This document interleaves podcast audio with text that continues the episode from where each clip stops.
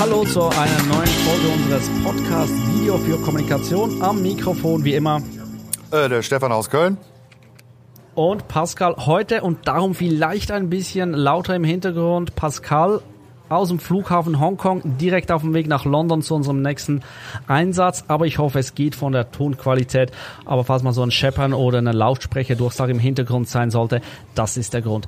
Ja, Stefan, um was geht es heute? Heute nehmen wir eine Frage von einem unserer Hörer auf und zwar der René hat uns darauf aufmerksam gemacht auf ein Video, das er auch ge gepostet hat unter seinem Kanal, YouTube-Kanal Microphone Guy ob man ein Video drehen soll mit oder ohne einem Skript. Und ich glaube, Stefan, da haben wir eine ziemlich eindeutige Antwort dazu. Ja, das ist die eindeutige Antwort. Ja, auf jeden Fall mit Skript. Das heißt ja nicht, dass man sich danach eins zu eins daran halten äh, muss und nicht auf äh, verschiedene Sachen beim Drehen auch eingehen kann. Aber vorher ohne Plan daran zu gehen, kann eigentlich nur schief gehen. Und genau diese Erfahrung hat René auch gemacht, weil er in, in seinem Urlaub, Winterurlaub, einfach mal blind drauf losgefilmt hat und danach versucht hat, das Ganze zu einem Video zusammenzudrechseln. Und darum sagen wir, ein Skript braucht es, aber damit wäre natürlich der Podcast hier nicht wirklich mit Mehrwert versehen. Äh, wir möchten euch äh, mitgeben, was wir unter einem guten Skript verstehen, wie wir ein Skript auch angehen, wie wir das äh, aufdröseln, damit danach ein möglichst gut funktionierendes Video draußen steht. Ich glaube, Stefan, ja, du machst ja relativ viele Skripte auch für uns. Ähm, wie gehst du prinzipiell daran, äh, wenn ein Kunde kommt und irgendein Thema in ein Video verpacken will? Naja, ich glaube, das Erste, das Wichtigste, was man am Anfang muss, ist halt einfach viele Fragen stellen, um erstmal zu verstehen, was will der Kunde oder derjenige, der das Video macht, äh, überhaupt aussagen, wem will er irgendwas präsentieren. Äh, diese klassischen W-Fragen, über die wir auch in einem der letzten Podcasts noch äh, gesprochen haben, ne? diese Grundfragen, die man sich allgemein vor einem Video eh stellen sollte. Ja, und ähm, dann versucht man aus dem, was man in diesem Interview, kann man schon fast sagen, äh, rausgefunden hat, die, die Quintessenz halt erstmal zu ziehen. Bevor man, glaube ich, so ein Skript angeht, ist es immer ganz gut, sich so in einem Satz auch mal einfach so aufzuschreiben, okay, wo, worum soll das Video gehen? Das kann ja auch ganz simpel sein. Ja, und dann... Genau, der klassische Aussagewunsch, ne? Der Aussagewunsch, genau. Und äh, dann geht die Arbeit äh, beim, beim Skripten äh, eigentlich los. Ich mache es eigentlich immer so, dass ich mir die Geschichte erstmal so relativ platt in ein paar Sätzen irgendwie zusammenschreibe oder Ideen halt irgendwie noch mit reinbringe. Vielleicht, wie ich das auch bildlich umsetzen will. Und äh, ja, dann geht's darum, Struktur da reinzubringen. Und, genau, und so eine Struktur, die sich für uns bewährt, ist, äh, dass unser Skript hat eigentlich sechs äh, Kolonnen, die wir ausfüllen. Äh, die würden wir jetzt auch im Podcast in der nächsten Viertelstunde äh, kurz durchgehen. Kolonne 1 eine laufende Nummerierung, Kolonne 2 äh, die Dauer, die zeitliche Relevanz äh, des äh, Videos. Kolonne 3 das Bild, 4 der Ton, 5 der gesprochene Text und 5 Nein, jetzt habe ich mich verzählt. Äh, sechs die Grafik. Ist, sind ja auch Beginnen viele Zahlen. ja. Beginnen wir mit der laufenden Nummer, wenn wir schon bei den Zahlen sind. Das hilft natürlich vor allem, äh, wenn äh, mehrere Parteien involviert sind, dass man sagt, okay, wir sprechen jetzt über Part 4, Part 5 etc., dass man weiß, wo man ist. Aber das ist ja relativ simpel. Da beginnt man einfach bei 1 und nummeriert so lange durch, bis man am Ende ist. Warum aber die zeitliche Dauer bereits in ein Skript gießen, Stefan? Naja, man hat sich ja eine, eine zeitliche Vorstellung gemacht. Man will ja auch, wir hatten das Thema Länge eines Videos ja im, im letzten Podcast, eben diese Zeiten auch nicht überschreiten und ein Gefühl dafür haben und einfach auch sehen, welche Teile haben welche Gewichtung in dem Video. Und äh, da ist halt wichtig, einfach einen, einen Überblick zu haben. Ich meine, wenn man da halt am Anfang schon weiß, okay, man ist am Ende bei sechs Minuten, hat aber eigentlich geplant, irgendwas Kurzes irgendwie in einer Minute zu machen, äh, da wird's schwierig. Das sind natürlich auch immer nur so Annäherungszeiten, aber äh, es hilft halt da den Überblick zu bewahren. Und da hilft das nicht, wenn man sich selber in die Tasche lügt und einfach hier äh, zwei, drei Sätze mehr reinschmuggelt, aber an der äh, Duration nichts ändert, weil spätestens beim Schnitt oder bei der ersten Version da kommt dann das auf einem zurück, dass es viel länger ist. Und da empfehle ich auch immer, beispielsweise bei gesprochenem Text, mitlesen, stoppen und das sollte dann auch mehr oder weniger einen realistischen Wert abbilden. Und wenn danach in Revisionen am Text beispielsweise was geändert werden muss, muss logischerweise das auch in der Duration geändert werden. Genau. Und wahrscheinlich auch beim Bild.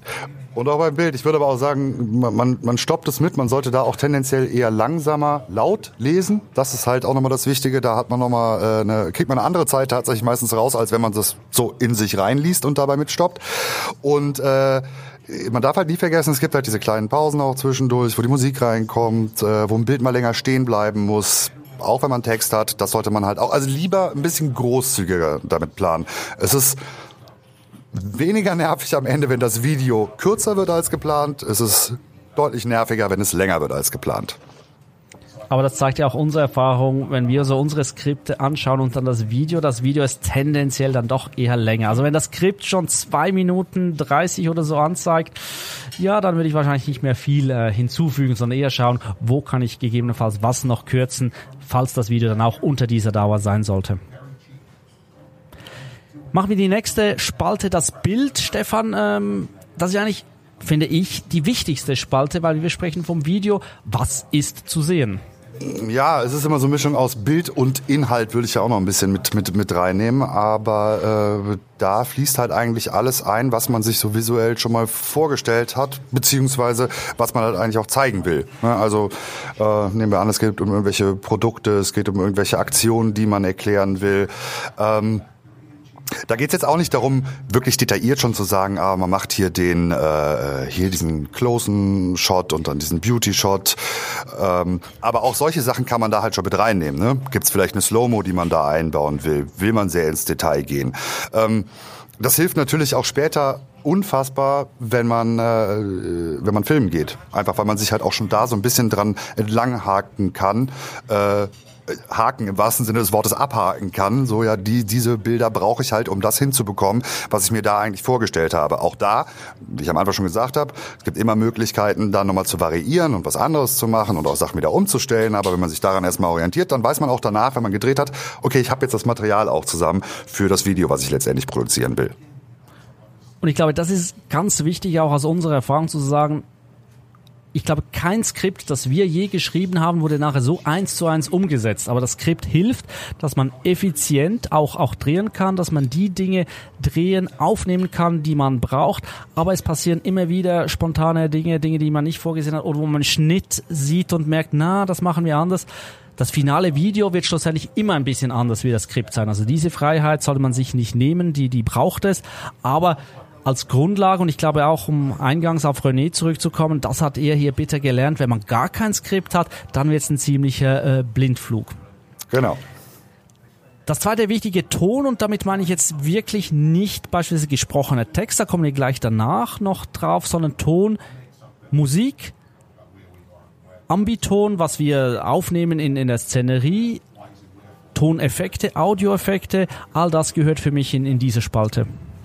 Genau, hast du eigentlich, weil das kann man ja auch machen, wie man will. Würdest du auch Interviewton da reinnehmen? Ich würde es tatsächlich auch noch meistens eher da reinnehmen, weil es direkt dem, Interview, dem Video genau, würde für mich ist. da rein ja, und da würde ich einen kleinen Exkurs machen. Das würde ich beispielsweise jetzt nicht äh, Wort für Wort in ein Skript äh, reintun, was der Interviewpartner sagen soll, weil das aus meiner Erfahrung kommt meistens schief, wenn man ihm genau, äh, dem Interviewpartner genau vorgibt, hier diese drei Sätze musst du sagen. Da würde ich eher sagen, Interview zu diesem Thema, aber die, die Worte sollte dann der Interviewpartner möglichst selber ja, finden können. Man kann, man Oder kann wie ist ja, deine Erfahrung da? Man kann ja auch schon mal eine Outline irgendwie machen, was man sich so da erwartet. Das kommt aber auch tatsächlich dann auf, auf die Sache an, die man macht. Ne? Kennt man den Interviewpartner jetzt gut, weiß relativ genau, was er da sagen wird äh, oder nicht.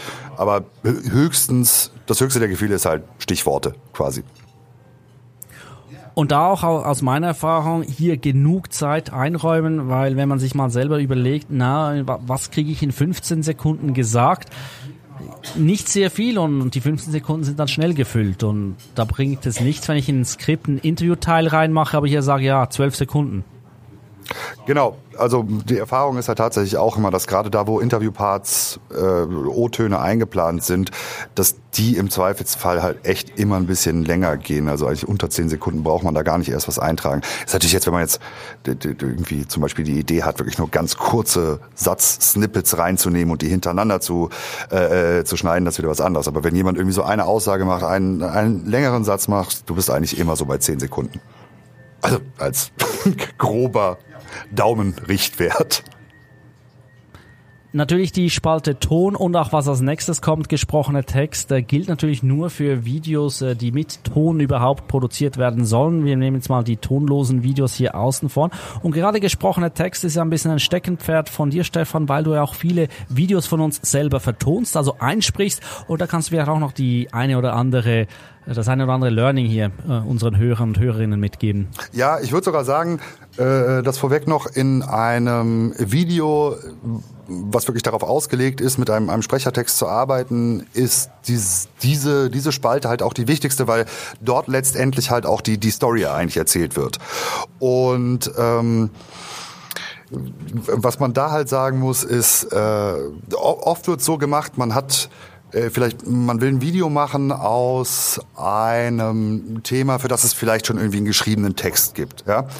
Und den eins zu eins da umzusetzen, das ist natürlich nicht möglich. Also man muss so schreiben, eben diese Off-Texte, dass sie auch gesprochen werden können.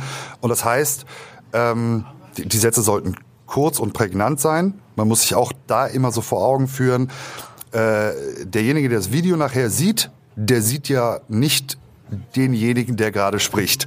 Das macht es immer ein bisschen schwieriger, das dann halt zu verstehen. Das heißt, die Sätze müssen eindeutig sein, sie müssen kurz sein, sie müssen prägnant sein und sie müssen vor allen Dingen, und das ist eine Sache, die einem auch echt immer wieder äh, vorkommt. Sie müssen halt auch sprechbar sein. Also gerade so ein geschriebener Satz, der mit dem einen oder anderen Relativsatz noch daherkommt, das kann recht komplex werden. Und wenn es zum Sprechen schon komplex ist, dann wird es auch zum Verstehen wieder komplex. Da hilft aber auch, äh, wie eben schon bei der, bei der Einschätzung der Zeit natürlich, ähm, äh, den Satz auch einmal sich selber laut, laut vorzulesen.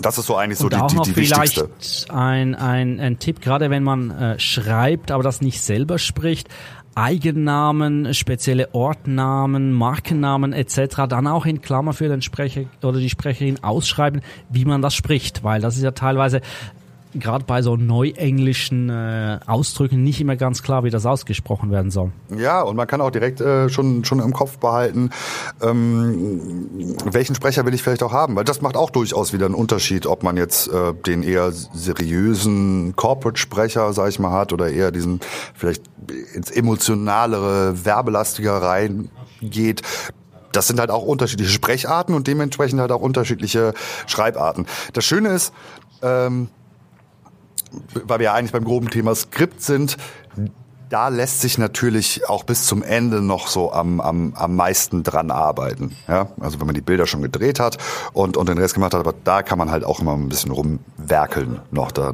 danach dran. Wenn man natürlich aber inhaltlich was komplett anderes dann reinbringen äh, will, dann passt das halt auch nicht mehr zu den Bildern, die man sich überlegt hat.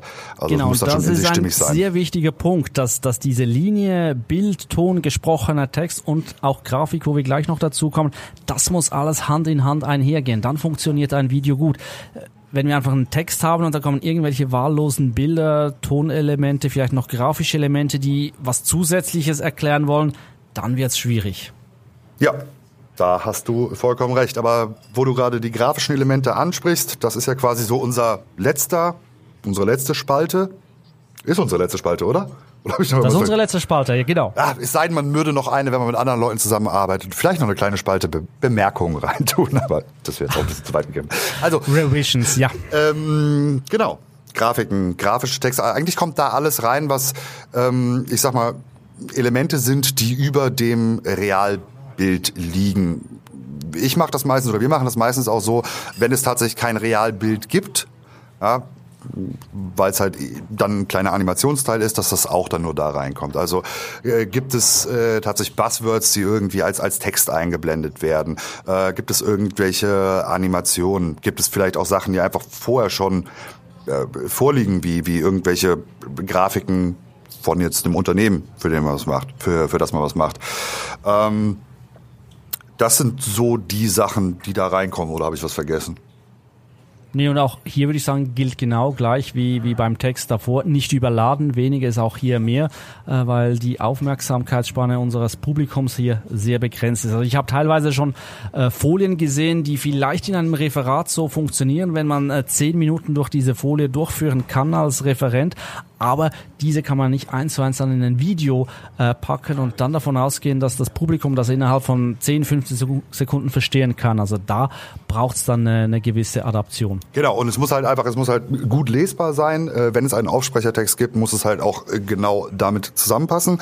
Ähm, wie du eben schon gesagt hast, es dürfen dann keine entgegengesetzten Informationen sein, sondern so der Klassiker ist tatsächlich, wenn man so irgendwie dieses eine Wort in dem äh, vertonten Text auch hat, was irgendwie nochmal besonders herausgestellt werden soll. Das, das ist zum Beispiel dann so eine Sache, die da, da reinkommt. Aber ja, sehr wichtig auf jeden Fall, nicht, nicht überladen. Wenn wir jetzt so in der Tabellenkalkulationssprache bleiben, haben wir jetzt hier diese ähm, Spalten ausgefüllt, diese sechs oder sieben oder acht, wie viel es denn auch sein sollen. Ähm, was ich auch immer dann gern mache, sind dann noch Zeilen. Und, und, und zwar Zeilen, klar, wir haben die, die Nummerierung, die die einzelnen Szenen vielleicht vorgeben, aber ich mache auch noch so einen grobe Zeilenüberblick und das Mindeste, was ich an Zeilen habe, sind, sind drei. Das ist das Intro, das ist ein Mittelteil und das ist ein Schlussteil. Genau. Wobei Was soll das Intro? Das Intro klassischerweise soll, soll reinziehen, soll emotionalisieren. Das sind die ersten paar Sekunden, äh, wo wir unsere Geschichte, unser Video dem Publikum verkaufen können. Da muss es einfach knallen.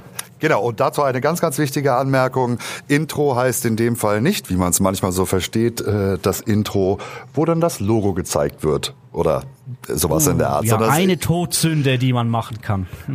Also man kann das Logo am Anfang zeigen, aber dann sollte es, es naja, es sollte den Zuschauer nicht davon abhalten, äh, das Video weiter zu gucken. Was ein dreisekündiger Logo-Reveal durchaus sehr gut kann da verscherzt man sich viel. Ja, dann im Mittelteil, da kann man dann auch Fakten unterbringen, da kann man Geschichten erzählen, gerne auch begeistern das Publikum, dass es ja dran bleibt und ein Schlussteil, klassischerweise in ein Call to Action, wo man das Publikum zu irgendwas auffordern soll, was es nun tun soll.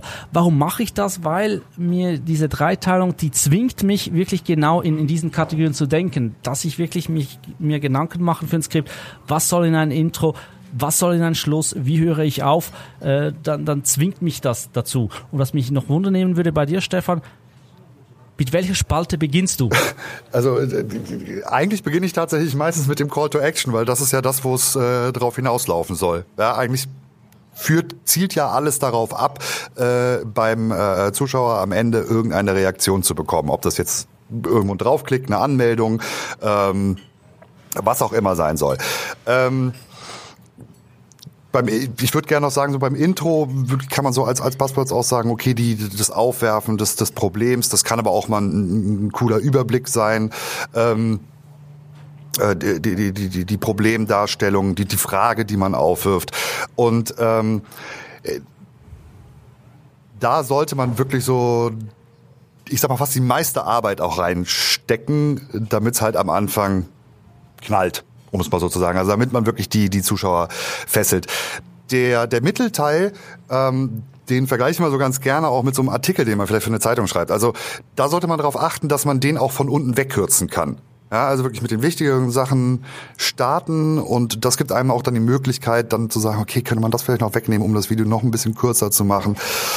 Ja, und bei diesen drei Blöcken darf man aber auch nicht vergessen, die können zwar schon so ein bisschen für sich stehen, aber natürlich müssen da auch die, die Übergänge äh, passen. Es bringt einem ja nichts, wenn man dann quasi so drei alleinstehende Dinger da hat. Ja, im finalen Video idealerweise sieht man dann diese Spalten und Zeilen äh, dem Video nicht mehr an, sondern das ist dann aus einem Guss, wenn so ein Skript gut gemacht ist. Und auch aus meiner Erfahrung einfach möchte ich gerne mitteilen, das ist für mich kein linearer Prozess. Also ich setze mich nicht hin und beginne von oben links, fülle all die Spalten aus und das endet dann unten rechts mit einem Call to Action oder auch wie du gesagt hast, du beginnst mit einem Call to Action. Äh, bei mir gibt es äh, Schlaufen da, ändere ich da wieder was, dann sehe ich, na, im Verhältnis ist jetzt der äh, Teil 3 zu lang, dann kürze ich da ein bisschen. Das ist ein Hin- und Herspringen, bis so ein Skript entsteht und, und sich auch nicht hier blockieren lassen, sondern einfach mal, mal runterschreiben und, und dann in, in die Überarbeitung gehen und, und ändern.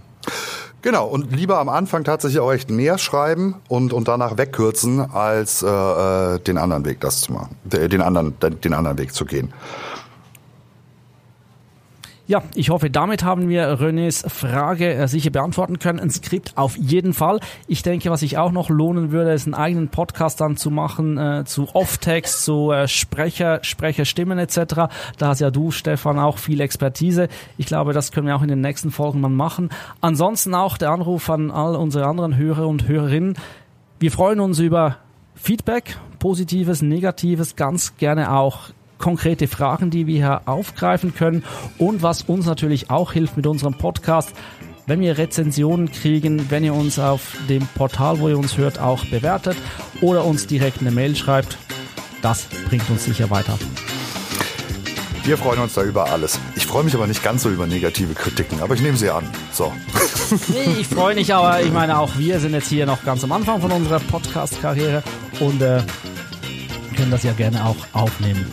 In dem Sinne freuen wir uns auf die nächste Folge. Stefan, ich danke dir, wünsche dir weiterhin eine gute Woche und bis bald. Ja, bis bald. Dir noch einen äh, guten Flück, äh, Flück, einen guten Flug zurück nach London.